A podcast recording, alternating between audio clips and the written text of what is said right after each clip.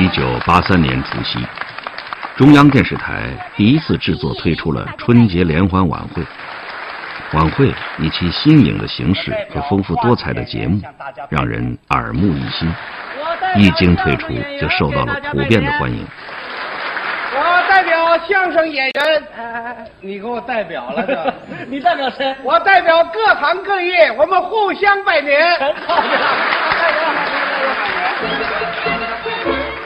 在之后的二十多年里，这每年一次的大型晚会，几乎成为了全体中国人除夕守岁不可缺少的一项内容。舞台上的这些演员都是当时的明星大腕儿，但在这一年，整个社会最大的明星，却是一个名叫布新生的企业家。三十年回望的壮丽图卷。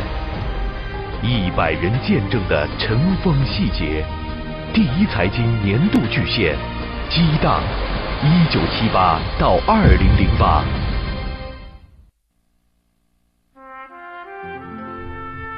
每个人对于他所属于的社会都负有责任，那个社会的弊病，他也有一份。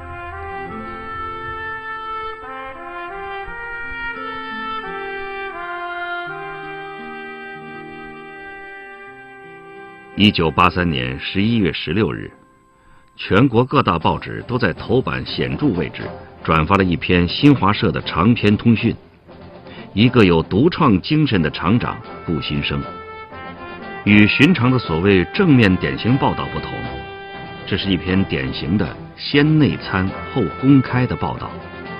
新华社有一个传统，就是说有一些稿子希望引起中央注意，先发内参。朱佑棣。时任新华社工业组副组长，参与并组织对布新生的报道。发内参以后，看看中央领导有没有注意，觉得这稿子不错，然后对内参转公开。时任中共中央总书记的胡耀邦在这份内参上的批示，被作为新华社编者案也公开发表。对于那些工作松松垮垮、长期安于当外行。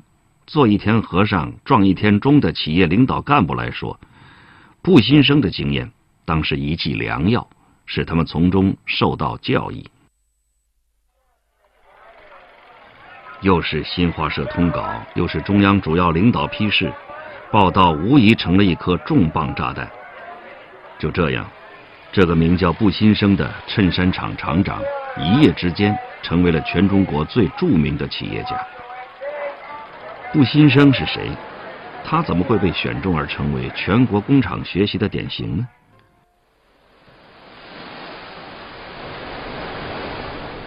在农村联产承包责任制推动下，一九八三年，中国第一次依靠自己的力量，基本解决了十亿人口的吃饭问题。在这样的背景下，改革的主战场从农村转移到了城市。但此时的城镇国营企业却是死水一潭。当时在国营企业里流行的这么一句顺口溜，叫做“党是妈，厂是家，没钱找妈要，缺啥从家拿”。华盛顿邮报刊登的一篇记者观察中有这样的描述：在国营企业里，工人的身份是可以世袭的。管理人员对于工人阶级的成员不敢管理，因为他们是领导阶级。一方面职工没有积极性，一方面企业又被捆得太死。生产厂家是不能经营的，不能搞销售的，就是按照一年布置了多少个计划，呃，生产了多少产品，卖给谁，卖到哪儿去，他也不知道，由商业部门来收购，商业部门进行那个。统购统销的那个模式，所以工厂只管生产，那个呃商业部门只管销售，结果库存工厂的那个产值可能很高，结果压库很多。渐渐的，国营企业的职工开始丧失信心。本来能在国营企业里捧稳一个铁饭碗，是多少应届毕业生和回城青年的梦想。可现在，他们突然发现。饭碗虽然是铁的，但里面却是空的。卜先生就是他自己说的，时代选择了我，对吧？就是这样的改革的一个大势所趋，正好从他那里找到了一个点。周荣新，浙江日报记者，在当地首先发现并报道卜新生。后来，邓小平同志讲过一句很有名的话，叫做“摸着石头过河”。石头摸得着的，肯定是条小河了。总是我们能够过这条小河，我们以后也能够过长江、过黄河。现在回过头来看，当年这个裁缝出身的布新生，似乎并没有创造出什么大刀阔斧的改革举措。他自己甚至并没有意识到自己是在改革。他招了很多年轻人，都身家来找，叫他们做，他们不愿意做，因为三个一样嘛。他就提出班主承包，草产有奖，上不分定，下不保底。这是现在看来很平常，但是这是在企业里面第一次提出这个事情。然而，就是这样一些简单的激励措施，推行中也遇到了空前未有的阻力。有的工人不但不参加承包，不要超产奖，还抛起病假来。于是他就讲到，抛病假的每天只发四毛钱的生活费。那么，于是引起了很多争论了，是吧？有人说，我这个工钱是国家给的。步行者讲，工钱工钱，做工才有钱，你不做工哪有钱啊？那么有的工人讲，生病发工资是劳保，国家给的劳保。那么步行是，劳保劳保，劳动才有保，你不劳动，我拿什么来保？事实上，顾新生只是做了当时很多别的国企厂长不敢做、不愿做、不想做的事情。但是，这在当年确实需要英雄般的大勇气。靠着铁腕管理，步新生把海盐衬衫总厂办得红红火火、远近闻名。于是，他更加雄心勃勃起来。他出差不坐火车，坐飞机。尽管这在当时是厅局级干部才能享受的待遇，而他只是一个不能再小的股级干部。他开订货会，用出租车把客商从上海直接接到海盐，还公开送衬衫给他们。他甚至别出心裁的到大上海去做广告，这在当年几乎是异想天开。他当时就很自豪的说：“上海，当时的上海。”只有三块广告，一块是食品三样的广告，一块是中华牙膏的广告，一块就他海盐春山总厂双眼版春衣的广告，都在嵩山电影院上面。嵩山电影院在上海最繁华的淮海路八仙桥地段，如今电影院已被拆了，取而代之的是现代化的商厦。但是，当年的双燕衬衫广告牌，见证了步新生的辉煌，也见证了围绕步新生的种种争议。县里也分两派，两种意见。一种认为，他既不仅把这个办法把一家濒临破产的小企业变成了一个生机勃勃的一家春山企业，而且他是浙江省成为浙江省。唯一一家的春山专业生产厂，那么县领导认为这个是很了不起的事情，也有人说他是资本家，甚至于说他是比资本家还资本家。所以当时的浙江工人报登了一个报道，一个是个负面的报道。吴晓波，财经作家，激荡三十年作者。说步新生不尊重工人，然后开除了工会主席，所以引起了一定的争议啊。然后中央再派调查组来调查这个事情怎么样？那最后呢，还是采取了支持步新生的一个态度。但是大家也感觉到他是一个有点缺点的一个企业家，一个厂长经理，所以当时把他比作一部苏联电影叫《夏伯阳》。那部电影里面那个红军将领呢，脾气很暴躁，呃，有的时候都会打战时，但是作战很勇敢。这就是那位脾气暴躁、打仗勇敢的红军将领。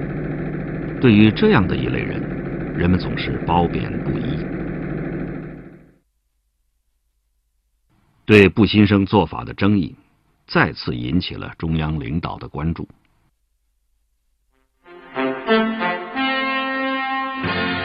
本台最新消息：中共中央整党工作指导委员会办公室就浙江省委充分肯定海盐衬衫总厂厂长布新生的改革创新精神的报道加了暗语。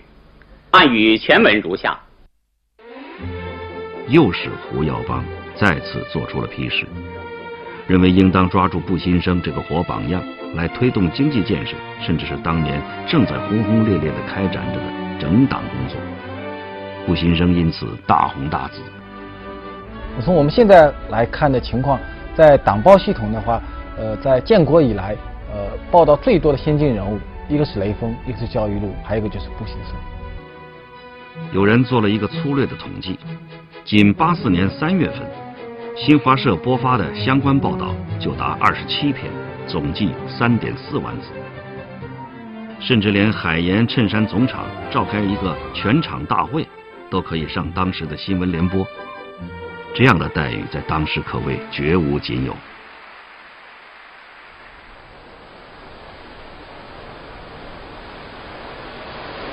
当一个企业家被政治化的光环笼罩的时候，悲剧的影子就已经蹑足而至了。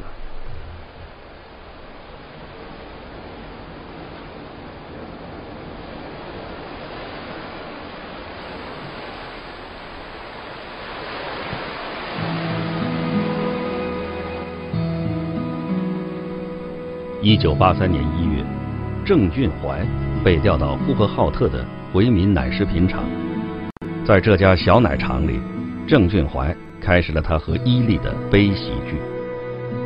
这一年，顶替母亲到校办工厂上班的宗庆后，开始骑着三轮车推销起花粉口服液。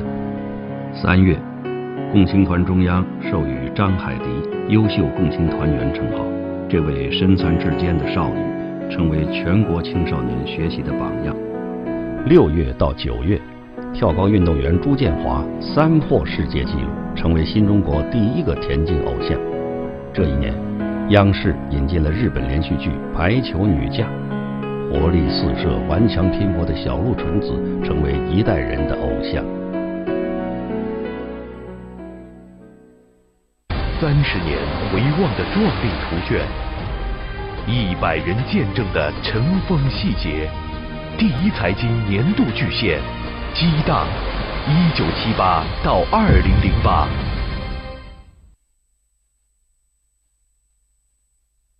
这时候的布新生已经是如日中天，他的心态也因此发生了微妙的变化。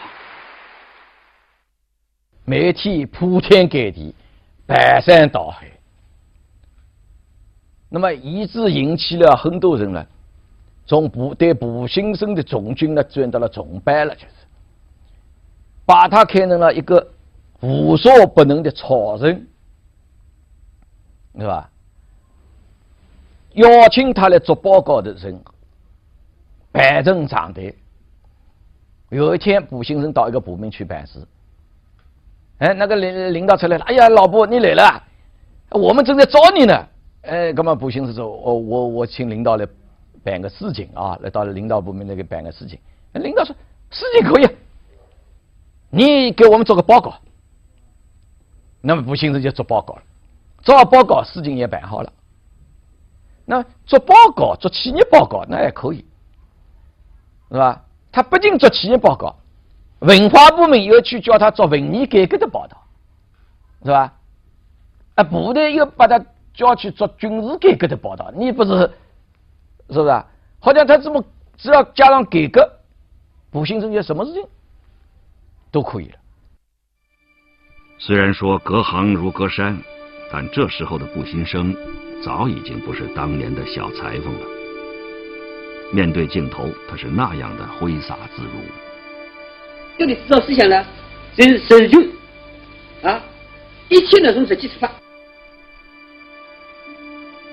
没过多久，步新生巡回做报告和接待参观者，变成了他的主要工作内容。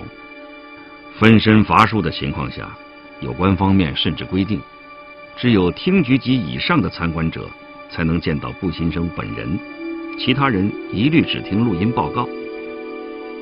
比他成名更早的乡镇企业家鲁冠球，也差点吃了闭门羹。步新生嘛，当然也不认识鲁冠球，参观的人嘛也实在太多。他说啊，鲁冠球哪里的？他是小三万象集团的。小声点，咱他先去听老音吧。那么鲁国牛当然很很谦虚的，好，我们去听老音，带了一帮子人就去听老音了。那么当时我们是在场的，对不对？就就讲呢，哎呀，老这个这个这个这个老婆啊，鲁冠牛也是改革名人啊，是不是啊？你是地方国营企业，他是这个乡镇企业。你们可以互相交流的，那么不行是哎，那好，那好。最后两人就是交谈，大概交谈了十五分钟。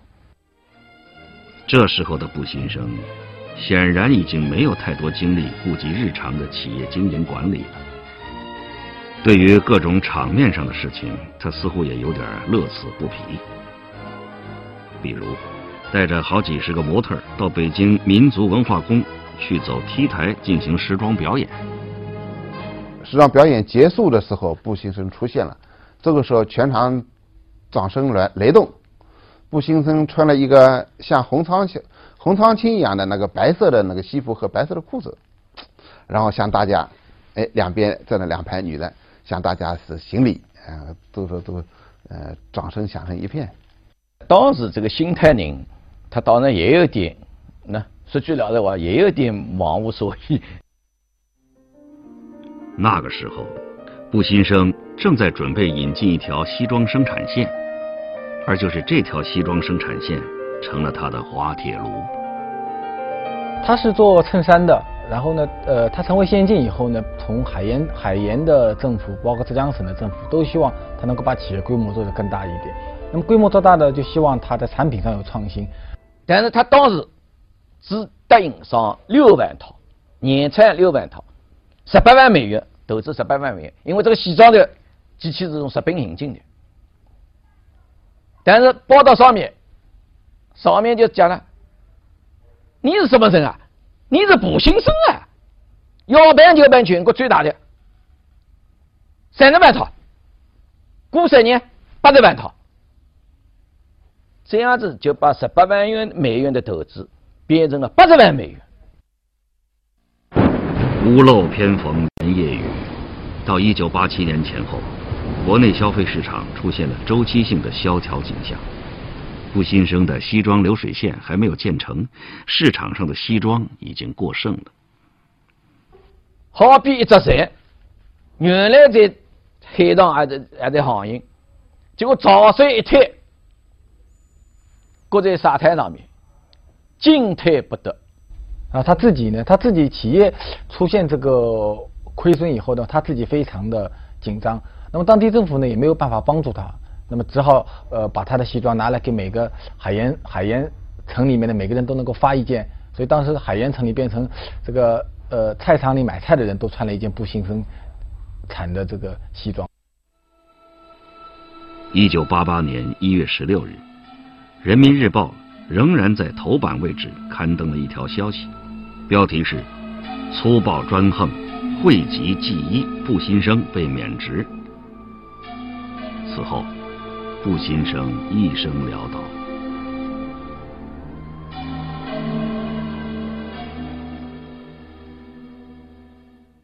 当步新生成功的时候，媒体对他的报道那真是排山倒海。铺天盖地，把他捧得到天上去。但是，当他失败的时候，许多媒体又集体讨伐他，甚至落井下石。这个作为我作为一个记者，我看了是很痛心。就在步新生被免去这个厂长后不久，大概是一九八八年一月二十七号的《人民日报》发表过一篇很有名的报道，叫做《一任政府千夫评说》，里面有两句话。成夜小屋，白夜小屋。步新生离开海盐后，曾经去过北京、东北，之后隐居上海。那时，对布新生的一次并不成功的采访，却让记者郑健印象深刻。当时他好像在上海的一家服装公司帮忙当副总经理，我去采访他。郑健，时任上海人民广播电台记者。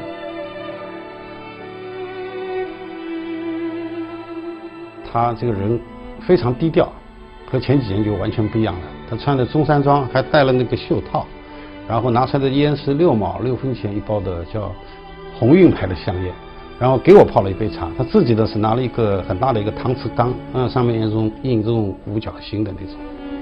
然后呢，我问了很多问题，他只只是讲这么一句话，说要很好的向上海工人老大哥学习，所以采访做的很不顺利。那最后。我只好问我说：“你过去做了很多事情，那现在呢？媒体这样的讨伐你，难道你真的很服气吗？”这一说他就激动起来，他说：“我当然不服气了。”然后可能说这句话的时候手势太大了，啊，放在他们前面的这个茶缸就给推翻了。我看了一下，那里面流出来的是白开水，连茶叶都没有。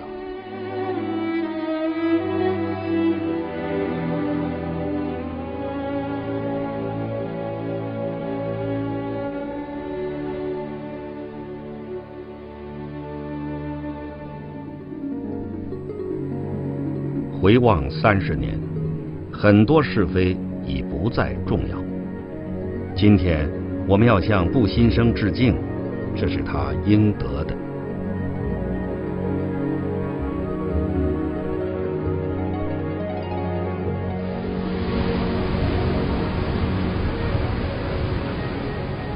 一九八三年，美国于一九七二年发射的先驱者十号越过海王星轨道。